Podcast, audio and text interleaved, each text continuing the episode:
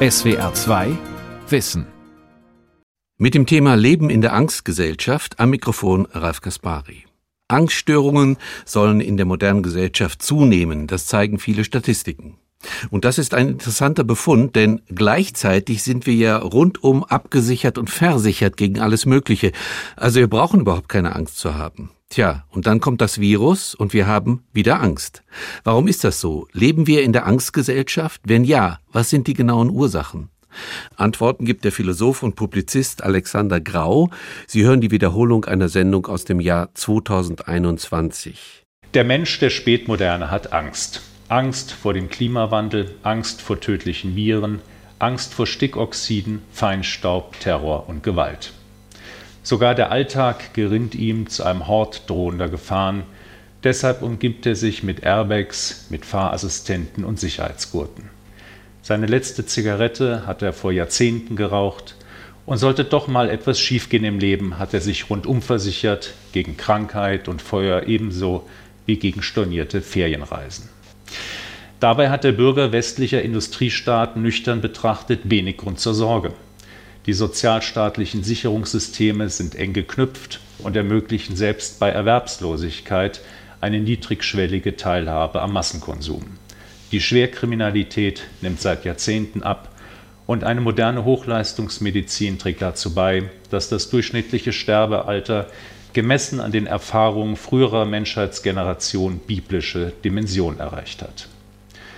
Zwar hält das Leben auch für den Bürger westlicher Wohlfahrtsstaaten tragische Einzelschicksale parat, doch im Großen und Ganzen lebt er in einer geradezu monströsen Sicherheitsblase. Dennoch strukturieren Ängste seinen Alltag. Ein Großteil seiner Lebenszeit investiert er in Sicherheit und Vorsorge. Er erarbeitet sich ökonomische Rücklagen, investiert in Sicherheitsversprechen aller Art und widmet sich besessen einer gesundheitsbewussten Lebensführung. Doch es hilft nichts. Nach Zahlen des Max Planck Instituts für Psychiatrie macht jeder vierte Bundesbürger einmal in seinem Leben pathologische Angsterfahrungen. Jeder sechste Erwachsene sucht im Laufe eines Jahres einen Arzt wegen krankhafter Angstzustände auf. Keine andere psychische Störung wird häufiger diagnostiziert. Wir entkommen der Angst einfach nicht. Sie bestimmt unsere persönliche Lebensplanung, die gesellschaftlichen Debatten und das politische Handeln. Mehr noch, mit jedem Versuch, unsere Ängste endlich zu überwinden, intensivieren und verfestigen wir sie noch. Wie die Fliege, die sich aus dem Netz der Spinnenfäden zu befreien sucht, strampeln wir uns immer mehr in das klebrige Gefängnis unserer Schrecken und Phobien. Dieser Befund wäre schon unter individualpsychologischer Perspektive problematisch genug. Als gesellschaftspolitische Diagnose ist er jedoch alarmierend. Er läuft darauf hinaus, dass wir uns ein Gesellschaftssystem geschaffen haben, das in der Absicht, den Bürgern ihre Ängste zu nehmen, immer neue Ängste generiert. Die Folgen sind verhängnisvoll. Denn ein gesellschaftliches und politisches System, das seine Legitimation daraus bezieht, seinen Bürgern ihre Ängste zu nehmen und umfassende Sicherheit zu gewährleisten, wird zwangsläufig scheitern, wenn jede Maßnahme zur Angstbeseitigung neue Ängste generiert und der Pluralismus der vorhandenen Ängste zudem zu einer strukturellen Überforderung der Angstbewältigungsinstitutionen führt. Dieses Scheitern vor Augen und in dem Bemühen, die Zukunftsängste der Menschen endgültig zu eliminieren, wird das gesellschaftspolitische Klima zunehmend restriktiv und intolerant. Die staatlichen Institutionen beginnen, sich mehr und mehr in die private Lebensführung einzumischen, vorzuschreiben, zu verbieten oder einzuschränken. Flankiert werden diese Maßnahmen durch eine Öffentlichkeit, die den damit einhergehenden Freiheitsverlust als Sicherheitsgewinn verkauft und all jene, die sich entsprechenden Maßnahmen widersetzen, als unverantwortlich oder unsozial brandmarkt. So verwandelt die pathologische Angst der Spätmoderne die offene demokratische Gesellschaft zunehmend in ein repressives und paternalistisches Gemeinwesen, wobei der autoritäre Druck bezeichnenderweise nicht nur von Institutionen ausgeübt wird, sondern aus der Mitte der Gesellschaft selbst kommt. Angst ist das archaischste aller Gefühle und das älteste. Ohne die Angst unserer Vorfahren wären wir nicht. Das prägt. Unser Gehirn ist ein Gefahrenvermeidungsorgan. Seine wichtigste Funktion ist nicht die Erkenntnis, das Komponieren von Fugen oder das Erstellen von Hexametern, sondern uns am Leben zu erhalten. Deshalb scannt es in jeder Zehntelsekunde unsere Umwelt nach Indizien für eine Gefahr. Auch wenn es uns nicht immer bewusst ist. Wir leben in einem permanenten Alarmzustand, stets bereit, eine gefährliche Situation als solche zu erkennen, Angst zu bekommen und Gegenmaßnahmen zu ergreifen. Und manchmal meldet das Gehirn auch einen Fehlalarm. Lieber einmal zu oft geflohen als einmal zu wenig. Der Mensch ist ein Hasenfuß, deshalb hat er so lange überlebt. Doch Angst belastet. Also braucht der Mensch Techniken der Angstüberwindung. Das probateste kollektive Mittel zur Angstüberwindung ist die Kultur. Denn Kultur schafft Sicherheit. Zunächst, indem sie die Wildnis kultiviert. Deshalb lautet der lateinische Ausdruck für Ackerbau, Pflege und Bearbeitung Cultura. Durch Kultura schafft sich der Mensch einen überschaubaren Ort der Geborgenheit inmitten des natürlichen Chaos. So band Kultur in ihrer ersten Form als Kultura die Angst, indem sie das Chaotische, das Unberechenbare und Unheimliche aussperrt und Ordnung, Übersichtlichkeit und Strukturen schafft. Kultur schützt vor schlechten Überraschungen. Doch die Kultura der bearbeitete Acker ist fragil. Jederzeit drohen Naturkatastrophen durch Dürre, Stürme, Kälte oder Hitze, die die geschaffene Ordnung wieder zerstören. Kultur, die sich behaupten will, ordnet daher nicht nur den Raum, sondern versucht auch die Zeit zu bändigen. Denn nur berechenbare Zeit garantiert auch langfristig die Ordnung des Raumes. Also versucht der Mensch mittels Riten und Festen die Natur zu bändigen, ihre Geister und Götter gnädig zu stimmen und so die Zeit kalkulierbarer zu machen. Zugleich gliedern diese Feiern den Jahreslauf und geben so auch der Zeit Struktur.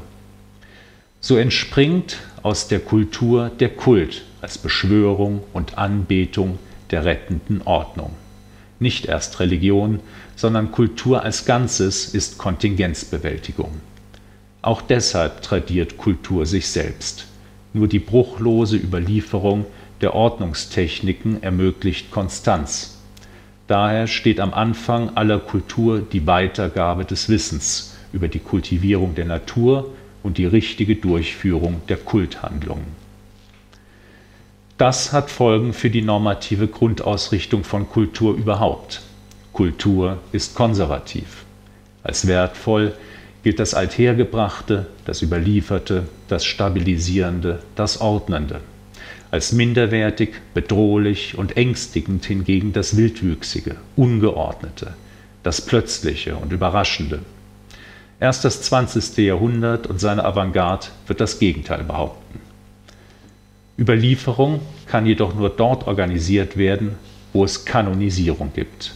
Denn nur die Kanonisierung des kulturellen Wissens ermöglicht dessen gesicherte Weitergabe. Kanonisierung aber bedeutet Exklusion. Es muss zwischen demjenigen unterschieden werden, das überliefert werden soll, und demjenigen, das dem Vergessen anheimgegeben werden kann. So bildet sich über die Kanonisierung der Überlieferung ein normatives Netz, das über alle Handlungen, Entscheidungen und Artefakte gelegt wird und die Welt in gut und schlecht, in mehr oder minder wertvoll einteilt. Im Ergebnis bildet Kultur ein Standardisierungssystem, das auf die Ewigkeit hin angelegt ist. Seine Normen werden als überzeitlich und unerschütterlich begriffen und geben so Halt und Orientierung in einer kontingenten Welt, in der morgen schon das Chaos einbrechen kann. Doch Kultur überwindet nicht nur die Angst vor dem Unabsehbaren und Ungeordneten. Als Symbolsystem mit Anspruch auf Ewigkeit transzendiert sie die menschliche Existenz und enthebt sie so der Endlichkeit. Kultur ordnet somit nicht nur das Chaos und schafft Orientierung, in ihr überwindet der Mensch zugleich, zumindest symbolisch, seine Sterblichkeit. Jeder Tempel, jede Kathedrale und jeder Wolkenkratzer sind letztlich Zeugnisse des menschlichen Versuchs, der eigenen Endlichkeit zu entkommen und dem Schicksal des Leiblichen zu entgehen. Kultur ist der Modus, in dem der Mensch das überwindet, was er physisch nicht überwinden kann, den Tod. Für den Sozialanthropologen Ernest Becker ist jede Kultur daher ein eigenes symbolisches Heldensystem. Dabei sei es irrelevant, so Becker, ob nun das kulturelle Heldensystem als magisch, religiös und primitiv oder als weltlich, wissenschaftlich und zivilisiert auftritt. Es ist und bleibt ein mythisches System, in das die Menschen hineingeboren werden um sich das Bewusstsein ihres primären Wertes, ihrer kosmologischen Besonderheit zu erwerben. Kurz, Kultur ist die metaphysische Revolte des Menschen schlechthin. Doch eine metaphysische Revolte bedarf der Metaphysik. Ohne den Glauben, das eigene Leben zumindest symbolisch dem physischen und vergänglichen entheben zu können, ist Kultur langfristig zum Untergang verurteilt. Genau dieser Glaube aber geht in der Moderne verloren und so kehrt mit dem Untergang der Kultur als verbindlichem Normierungssystem die Angst zurück, die mit der Kulturalisierung der menschlichen Lebenswelt gebannt wurde. Die Moderne, einst angetreten, die Angst zu besiegen, um die Menschen frei und selbstbestimmt zu machen und zu einem würdigen Dasein zu führen, droht genau jene Strukturen dauerhaft zu zerstören, die es dem Menschen ermöglichen, seine Angst zu kompensieren. Die Moderne ist ein Produkt der Angst. Im Kern ist sie der Versuch des Menschen, sich selbst Sicherheit zu schaffen, als es ihm dämmerte, dass kein Gott sie ihm bereiten kann. Waren bis in die Mitte des 18. Jahrhunderts hinein die meisten Menschen Europas noch davon überzeugt, dass Gott der Herr der Geschichte ist und Katastrophen daher Teil eines höheren Sinngefüges sind, mit denen der allmächtige sündige Menschen straft, so bricht dieser Glaube im Laufe des 19. Jahrhunderts in sich zusammen. Die Industrialisierung reißt die Menschen aus ihren seit Jahrhunderten vertrauten bäuerlichen Lebensräumen und katapultiert sie in die Trostlosigkeit der explodierenden Städte, an Hochöfen, in Bergwerke und Produktionshallen. Damit gehen zugleich traditionelle Sozialgefüge und Rollenvorstellungen unter die durch Rituale und Feiern gegliederte Lebenswelt zerbricht, das trostspende Vokabular des Christentums mit seinen agrarischen Bildern verliert an Lebensnähe und wirkt zunehmend unzeitgemäß. Zugleich verändert sich die Bedrohungslage für den Einzelnen. Die drei dunklen Reiter der Apokalypse büßen ihre Bedrohlichkeit ein. Epidemien und Hunger treten in den historischen Zentren der Industrialisierung zunehmend weniger auf. Die letzte große Hungersnot in Westeuropa ereignet sich in den späten 1840er Jahren in Irland. 1892 kommt es in Hamburg mit dem Ausbruch der Cholera zu einem letzten lokalen Auftreten klassischer Epidemien. Und auch der Krieg verliert im 19. Jahrhundert verhängnisvollerweise seinen Schrecken, was zur Augustbegeisterung des Jahres 1914 nicht unerheblich beiträgt. In seiner Autobiografie Die Welt von gestern beschreibt Stefan Zweig die Jahrzehnte vor dem Ersten Weltkrieg als das goldene Zeitalter der Sicherheit. Das Finanzsystem sei stabil gewesen, jeder Beamte hätte auf den Tag genau seine Beförderung ausrechnen können, Haus, Hof und Geschäft wurden über Generationen vererbt, jeder sei an seinen Platz gestellt, jeder hätte gewusst, was ihm zukam, was erlaubt und was verboten war. Dieses Gefühl der Sicherheit, so Zweig, war der erstrebenswerte Besitz von Millionen, das gemeinsame Lebensideal. Nur mit dieser Sicherheit galt das Leben lebenswert und immer weitere Kreise begehrten ihren Anteil an diesem kostbaren Gut. Zweigs sentimentaler Rückblick ist erkennbar Produkt seiner späteren Erfahrungen und Ausdruck seiner Herkunft. Für das großbürgerliche Milieu des Habsburgreiches, ebenso wie für die Standesgenossen in Frankreich, England und Deutschland, waren insbesondere die zweite Hälfte des 19. Jahrhunderts und die Jahre vor dem Weltkrieg eine Epoche der Stabilität und Sicherheit.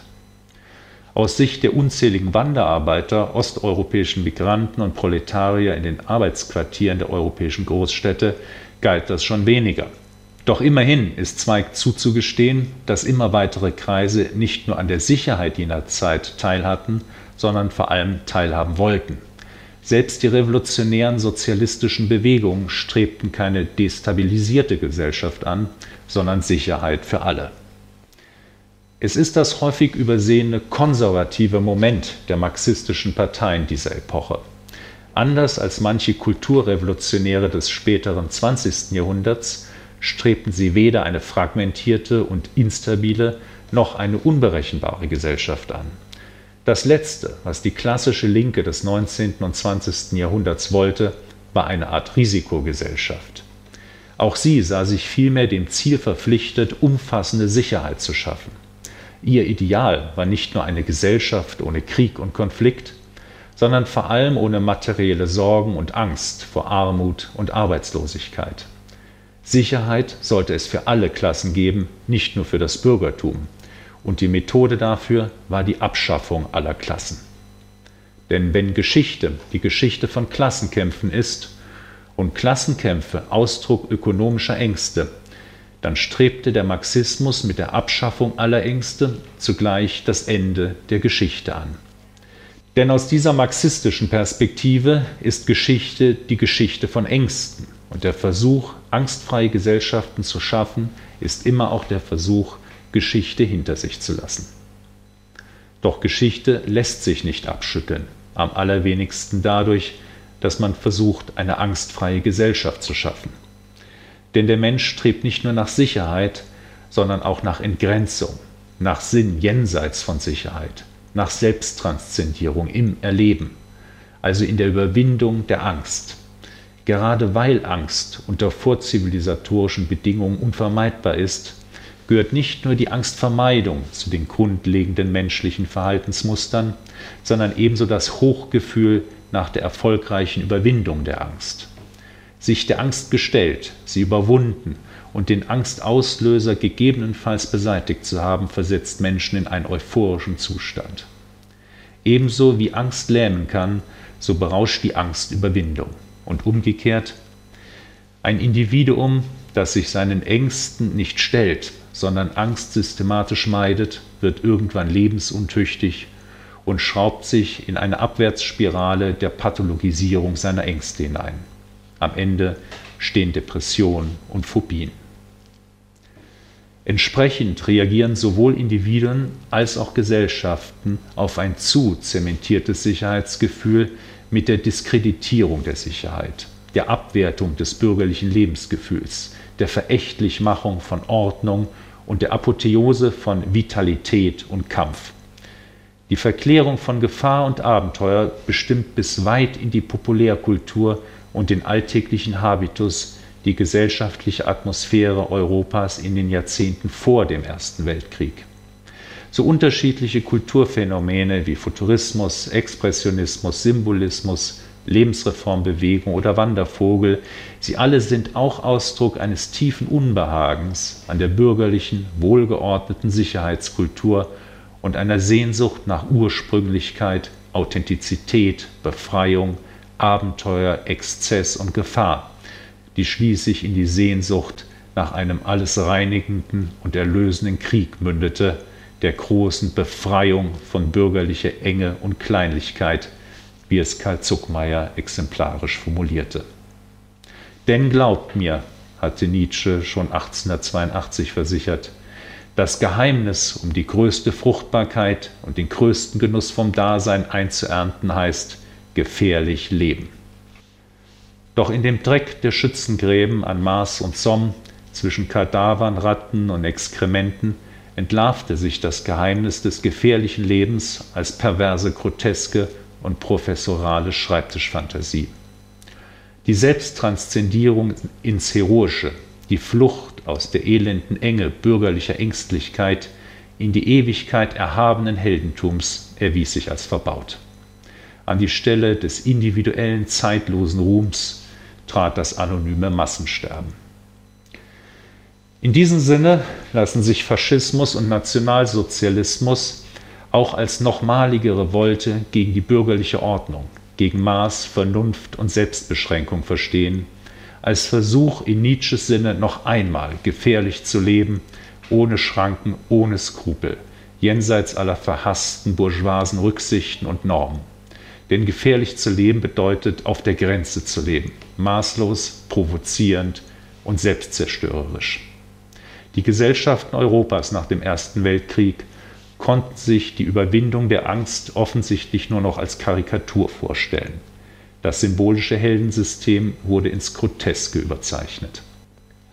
Flankiert wurde diese Verzerrung des Heroischen ab den 20er Jahren von einem affirmierenden Zugang zu dem Phänomen Angst. Der Krieg, der Zusammenbruch der von Zweig beschworenen Welt der Sicherheit, Hyperinflation, soziale Unsicherheit und ein radikaler Kulturwandel machten ein neues Nachdenken über die Angst notwendig. Anknüpfend an Sören Kierkegaard fasste etwa Martin Heidegger in Sein und Zeit Angst nicht als Angst vor einem speziellen Ereignis, Nichts von dem, schreibt er, was innerhalb der Welt zu handen oder vorhanden ist, fungiert als das, wovor die Angst sich ängstet. Das innerweltlich Seiende sei vielmehr vollkommen gleichgültig.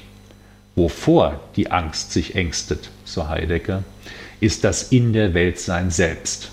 Mehr noch, erst die Angst für dem Dasein, also dem einzelnen Menschen, sein in der Welt sein vor Augen. Damit erschließt nach Heidegger die Angst dem Dasein sein Möglichsein, seine Freiheit, sich als dieses oder jenes zu wählen. Oder in Heideggers Jargon, die Angst bringt das Dasein vor sein Freisein für. An diesen Punkt wird 17 Jahre später Jean-Paul Sartre anknüpfen und in der Angst ebenfalls eine existenzielle Grundgestimmtheit erkennen. Analog zu Heidegger sieht Sartre in der Angst die Erkenntnis einer Möglichkeit als meine Möglichkeit. Diese Angst wird noch dadurch verstärkt, dass das Ich sich allein verantwortlich für seine Entscheidung weiß und keine Zuflucht zu irgendwelchen Werten, Regeln oder Normen nehmen kann. Ich entscheide darüber allein. Ich bin ohne Rechtfertigung und unentschuldigt.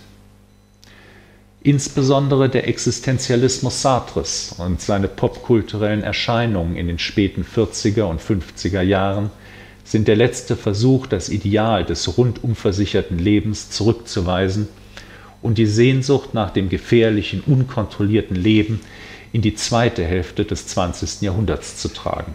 Zumindest Teile der akademischen Jugend und des Kunst- und intellektuellen Milieus deuteten so den Heroismus der Kriegsjahre in einen privaten und zivilen Eskapismus um, während die kleinbürgerliche westeuropäische Mehrheitsgesellschaft ihr Heil in einem Neo-Biedermeier suchte.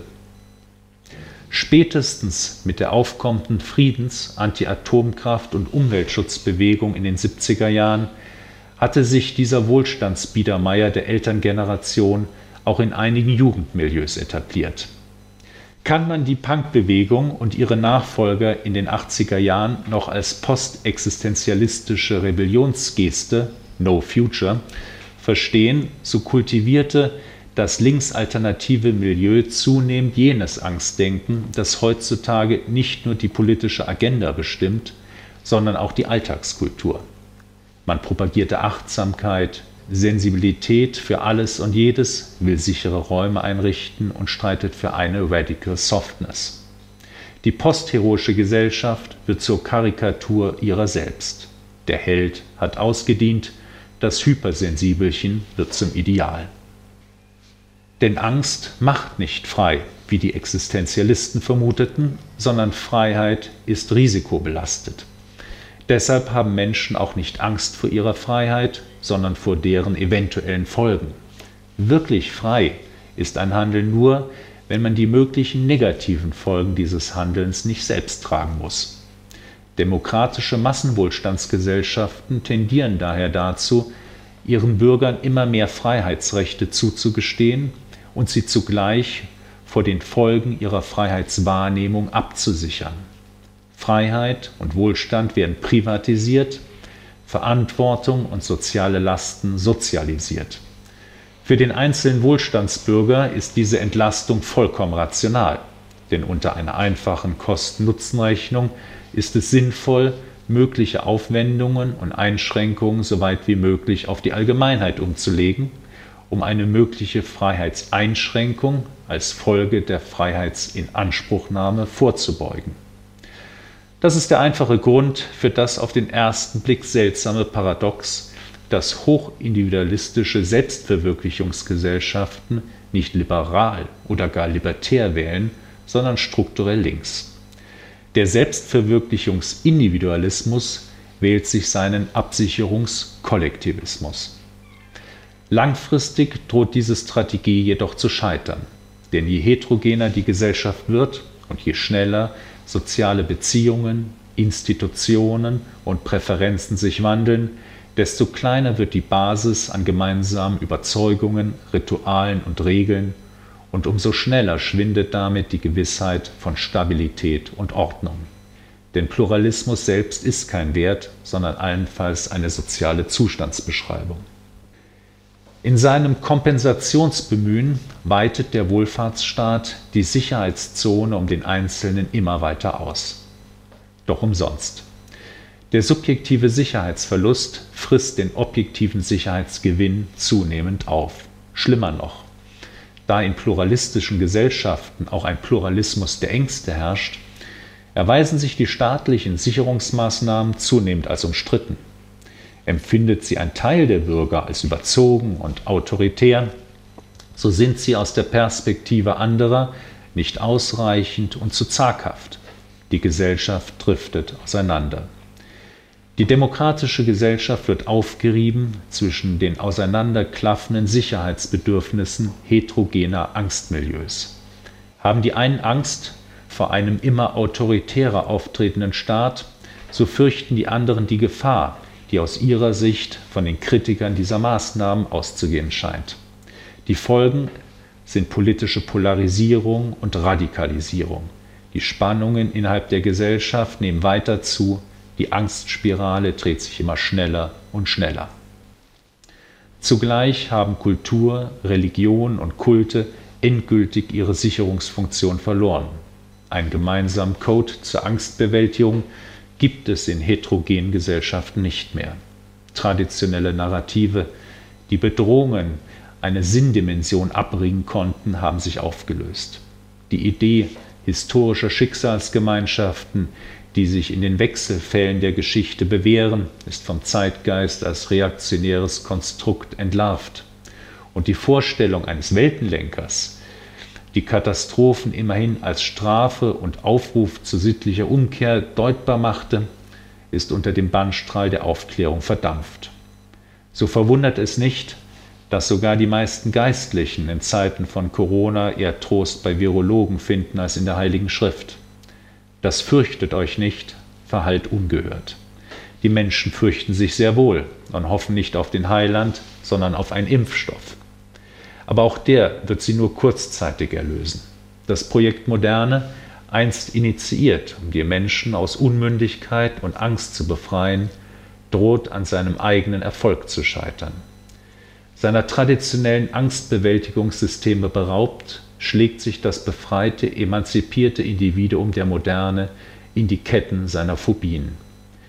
Und in seinem verzweifelten Versuch, jene Sicherheit wieder zu gewinnen, derer es sich selbst beraubte, ertränkt es auch noch den letzten Rest an Anarchie und Freiheit in Vorschriften, Verboten und Regelungen. Das war die SWR2 Aula heute mit dem Thema Leben in der Angstgesellschaft.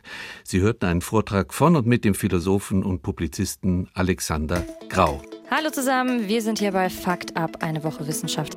Der neue SWR2 Podcast Fakt ab eine Woche Wissenschaft über Kurioses und Nerdiges aus der Welt des Wissens. Die ISS kommt in die Jahre. Kann Tine Wittler da noch was ausrichten? Wie kann Jeff Bezos den CO2-Ausstoß seines Weltraumflugs kompensieren? Kann man Menschen über den Darm beatmen? Können Bienen eine Limoflasche aufdrehen? Fragen, denen wir wissenschaftlich fundiert, aber immer mit einem Augenzwinkern nachgehen. In Fakt ab liefern wir die Antworten. Der neue SWR2 Podcast immer freitags in der ARD Audiothek und überall dort, wo es Podcasts gibt. SWR2 Kultur neu entdecken. SWR2 Wissen. Manuskripte und weiterführende Informationen zu unserem Podcast und den einzelnen Folgen gibt es unter swr2wissen.de.